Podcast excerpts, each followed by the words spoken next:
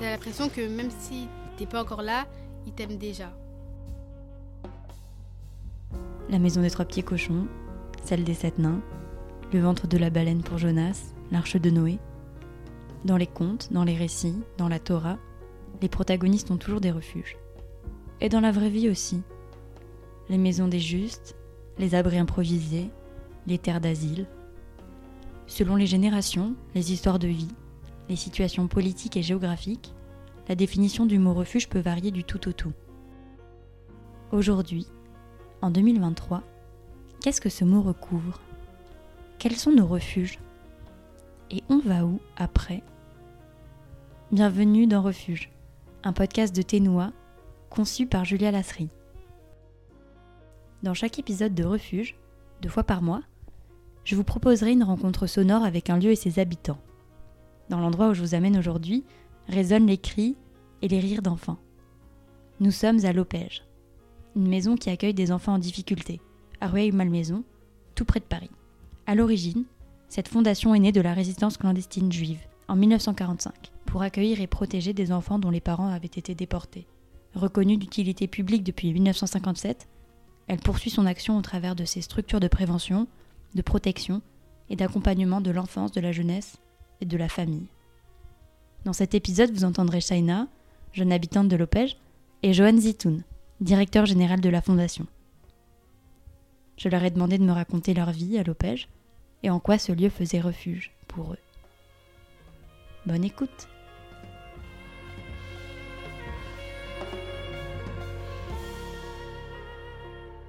Je m'appelle Johan Zitoun, je suis directeur général de la Fondation Opège. Nous sommes ici dans une des maisons d'enfants de la Fondation, qui est située à Rueil-Malmaison. Cette maison, elle, euh, elle fait partie de l'histoire et de la genèse de cette œuvre sociale juive, à savoir qu'elle a accueilli des enfants cachés en 1944, lorsque l'Opège était à ce moment-là un réseau de résistants engagés pour sauver les enfants juifs de la déportation. Et euh, près de 77 ans après, 78 ans après, cette œuvre poursuit son action auprès de tous les enfants en danger. On est là pour euh, leur offrir à la fois euh, un lieu de sécurité, un lieu de protection, parce qu'ils sont en danger. Ils ont été en danger, en tout cas, dans leur vie d'enfant et d'adolescent. Et à la fois, c'est un lieu où euh, on leur permet de croire en eux, de se projeter vers un avenir. Et c'est tout à la fois euh, un lieu d'accueil et un lieu de sortie, puisqu'on ne peut pas penser euh, un accueil sans imaginer ce qui va se passer après.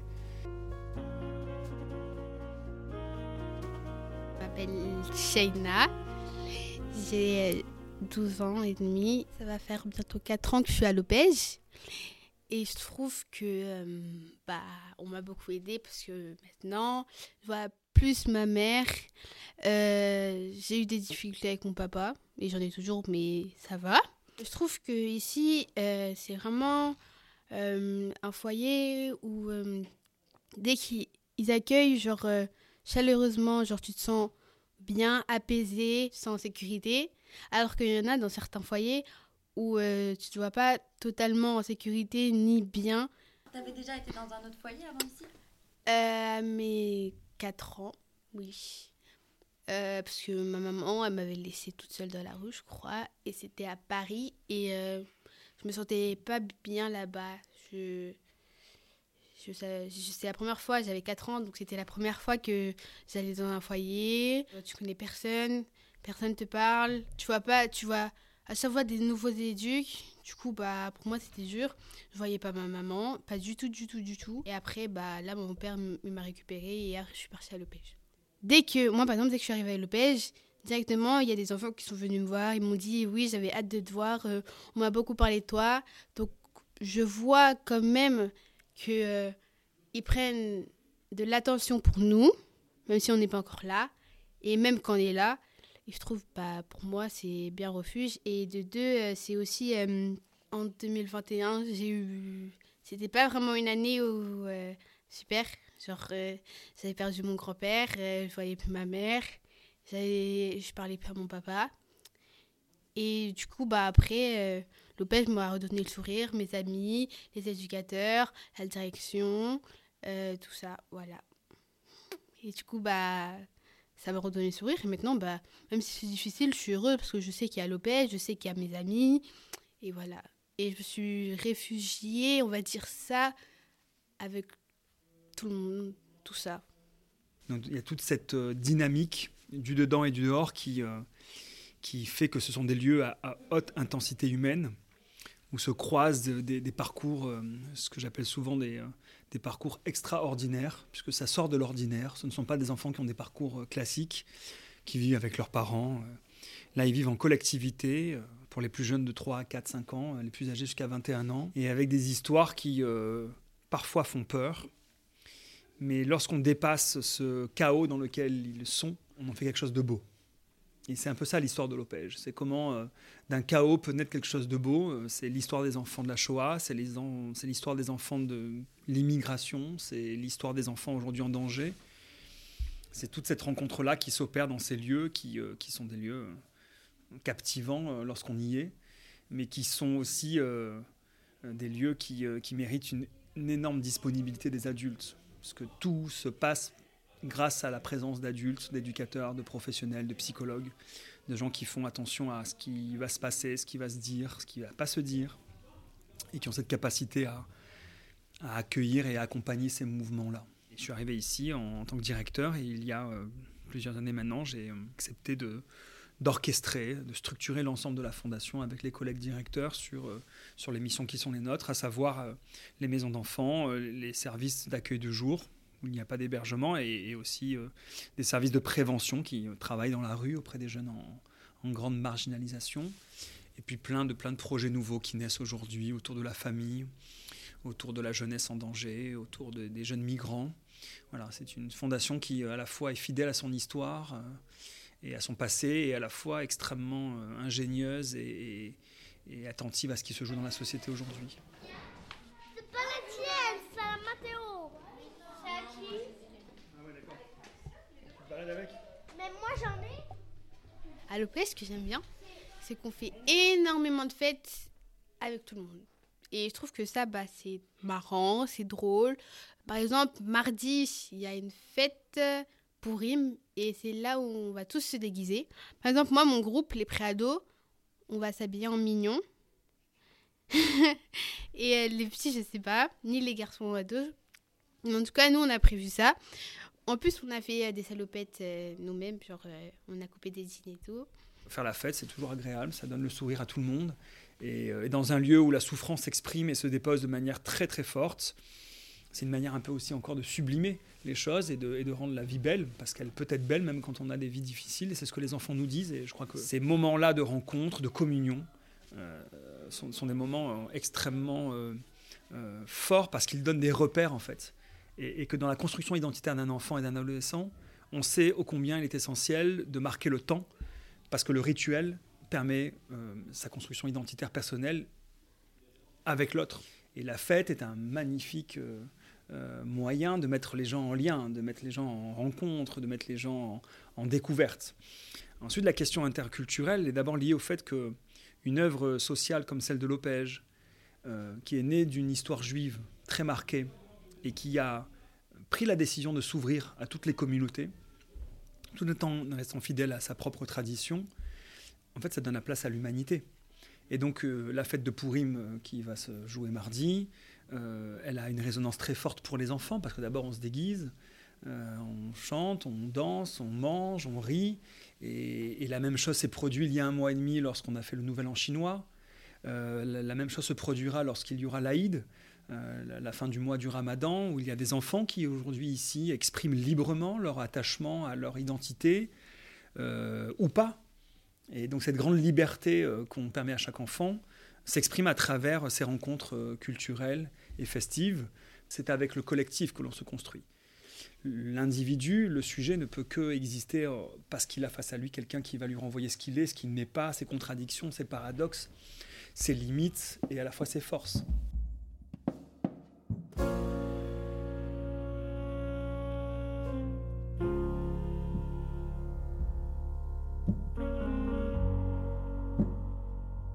Si la notion de refuge doit être absolument euh, définie, c'est qu'elle n'est pas un enfermement. Elle est, quelque part une, manière un peu d'être dans une bulle, mais qui n'est pas totalement éloigné de ce qui se passe dans le réel. Et au contraire, notre boulot, c'est de faire en sorte que le réel vienne aussi se confronter à ce qui se joue là. On voit bien qu'ici, dans les longs parcours des enfants placés, c'est dans la durée que les choses se, se construisent. Quoi. Refuge, c'est quand tu as besoin de, de quelque chose où euh, il y a des personnes, pour moi, hein, mm. où euh, des personnes que tu aimes bien, que tu connais, ou euh, des professionnels, des personnes que tu aimes. Pour moi, c'est ça un refuge où c'est des personnes. Après aussi, il y a des refuges où, par exemple, c'est l'opège où, euh, par exemple, euh, ils accueillent des enfants en difficulté dans leur vie. Euh, voilà. Après, la chambre, c'est un refuge où, par exemple, quand tu te sens pas bien, tu vas dans ta chambre, tu te poses, tu connais déjà tout dans ta chambre, genre, et genre, soit tu regardes un film, un livre, et voilà. Bah, pour moi, c'est ça. Le passage dans une maison d'enfants marque de manière parfois euh, difficile, mais en tout cas c'est une empreinte très forte dans le parcours de ces, de ces, enfants et de ces adolescents. D'abord, il faut respecter ceux qui ne veulent plus y revenir. Il faut accepter que euh, s'ils veulent tourner la page, c'est leur droit de ne pas la relire. Et il y en a qui restent dans le lien avec nous, euh, des enfants que l'on voit grandir et quelques années après passer nous dire bonjour au hasard. certains deviennent des adultes aguerris, euh, parfois, euh, ils réussissent pas tant que ça. Et on entend encore euh, chez eux la manière dont l'Opège a été un, vrai lieu où ça a été un essentiel pour eux. Et, ce qui est intéressant, c'est de le voir aussi sur une manière beaucoup plus étendue. On a, on a des liens très forts avec les anciens qui se réunissent en association régulièrement autour des fêtes juives et, autour des grandes figures de leur histoire. Ça s'appelle LAO, c'est les, anciens de l'Opège. Et parmi ces anciens, on a des, des, grandes figures de l'histoire de la Fondation qui sont membres du conseil d'administration, donc qui sont très acteurs encore aujourd'hui de l'œuvre euh, et qui veulent contribuer aujourd'hui à l'activité. Et, c'est ainsi que les jeunes d'aujourd'hui peuvent se dire ah mais les jeunes d'hier qui sont devenus des vieux, euh, ils ont encore une place aujourd'hui dans l'association, dans la fondation qui est la mienne. Et donc je crois que quand on a euh, cette contrainte de vivre en maison d'enfants, parce que c'est comme ça que les enfants arrivent, la plupart ne choisissent pas, leur donner à penser que quand ils seront plus là, ils ont encore la possibilité de revenir. C'est pas une obligation, mais ce sera impossible pour eux. Et donc ça donne une place à toutes les générations, ce qui est, je trouve, assez incroyable en termes de, en termes de lien à l'institution. Et c'est vrai que les anciens anciens, c'est-à-dire les premières générations des années 45 aux années 60, donc les enfants cachés, les enfants de la Shoah, on a euh, encore la chance d'avoir des personnes vivantes qui tous les ans viennent ici. On organise une grande journée avec eux. Ils sont euh, entre 50 et 60 à chaque fois. Et ils viennent raconter aux enfants d'aujourd'hui euh, où était leur chambre, euh, ce qu'ils vivaient à ce moment-là. Et il y a des rencontres incroyables euh, entre ces enfants d'hier et ces enfants d'aujourd'hui. Et je trouve qu'une institution qui permet à ce que l'accueil soit intemporel, mais qui donne cette place-là fondamentale de la place du sujet dans son histoire traumatique, bah, permet en fait de la traiter et de la faire exister avec, avec une certaine dignité et une certaine attention. Ça nourrit pleinement cette question de en quoi une maison d'enfants est un refuge pour les générations d'aujourd'hui quand ceux d'hier y reviennent pour à nouveau confirmer quelque part que ce lieu-là a été important pour eux il y a 50 ans, 60 ans, 70 ans. Ça, effectivement, ça confirme le fait que ce lieu-là puisse euh, continuer à faire du bien à, d'autres générations.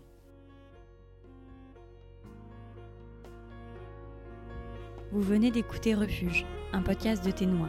Merci à la Fondation Opège, à Joanne et Shaina d'avoir accepté de témoigner et merci à Maman Hands de nous permettre d'utiliser leur très beau morceau intitulé Refuge. Retrouvez les autres épisodes sur vos plateformes d'écoute ou sur le site de Ténois. À bientôt!